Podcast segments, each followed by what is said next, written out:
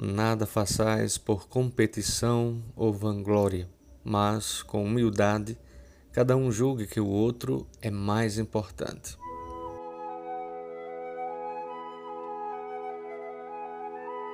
Amado irmão e irmã, ouvintes do nosso podcast, conversando, hoje 31 de outubro, segunda-feira, dia em que nós, ao refletirmos a liturgia de hoje, deste dia, nós entramos, mergulhamos na beleza que a primeira leitura, retirada da carta de São Paulo aos Filipenses, traz para nós.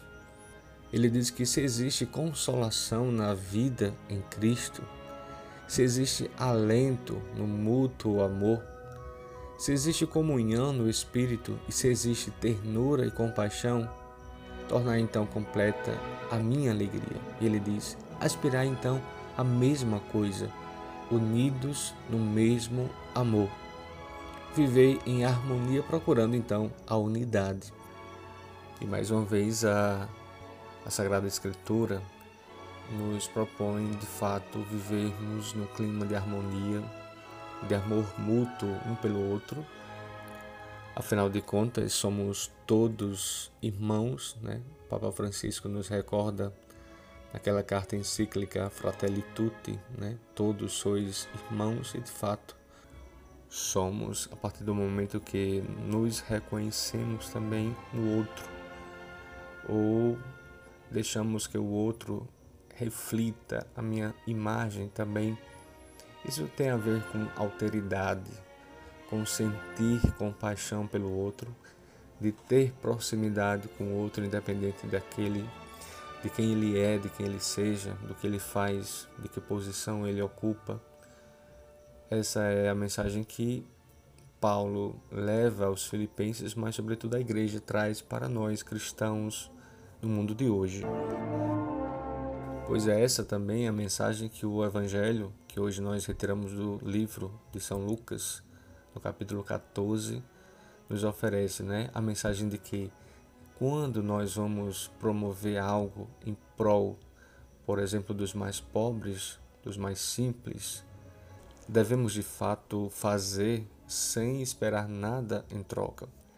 Na verdade, em tudo que nós vamos fazer, porque não é que a gente tenha que sempre esperar uma retribuição, um reconhecimento daquilo que nós fazemos. Jesus no Evangelho diz né, ao chefe dos fariseus que quando for dar um almoço, um jantar, quer dizer, uma festa, convida é, aquelas pessoas que realmente hum, a gente sabe que não terão condição de retribuir a nós.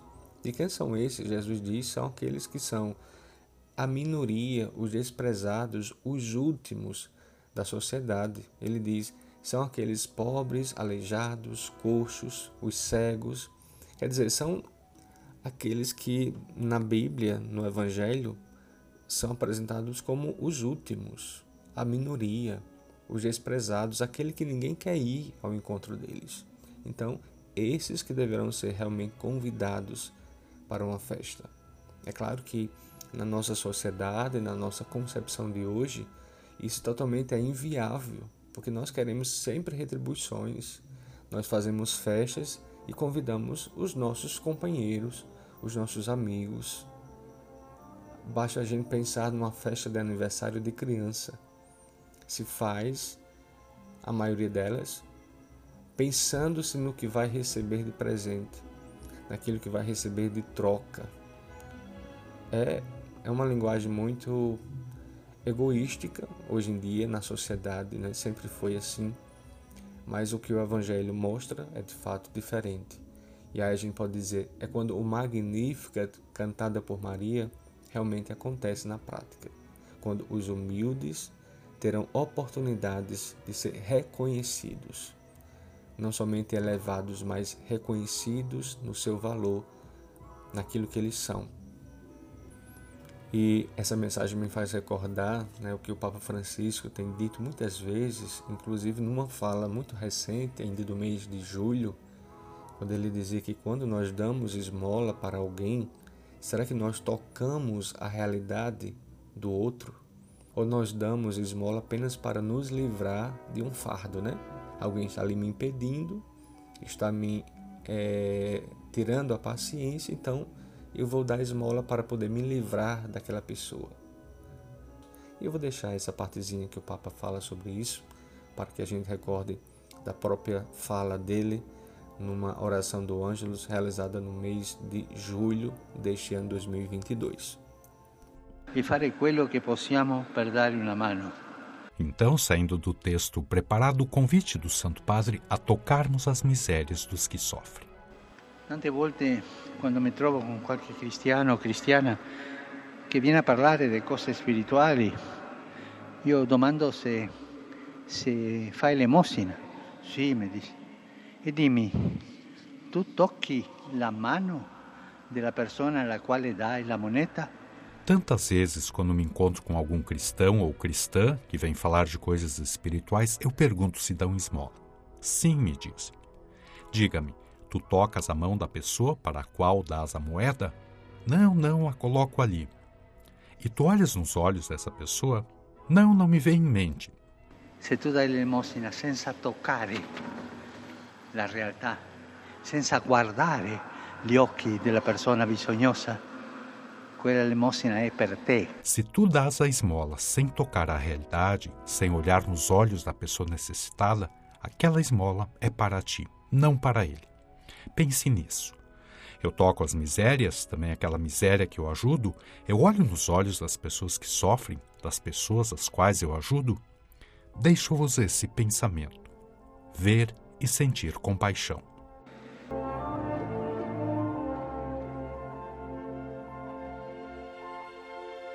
E com isso eu me despeço de você neste dia, deixando o meu abraço, a minha bênção e o convido sempre a permanecer todos os dias ouvindo, compartilhando também esse link e deixando o seu recado. Se você está gostando, está achando interessante, pode mandar um áudio para o meu WhatsApp, vocês têm com certeza.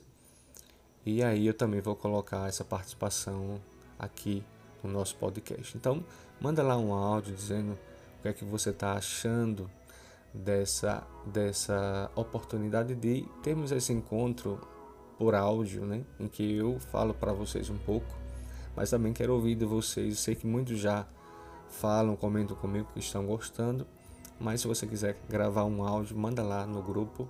Aliás, manda lá para mim no meu privado e aí eu posso é, reproduzi-lo aqui também no Conversando, tá bom? Nos dias que seguem.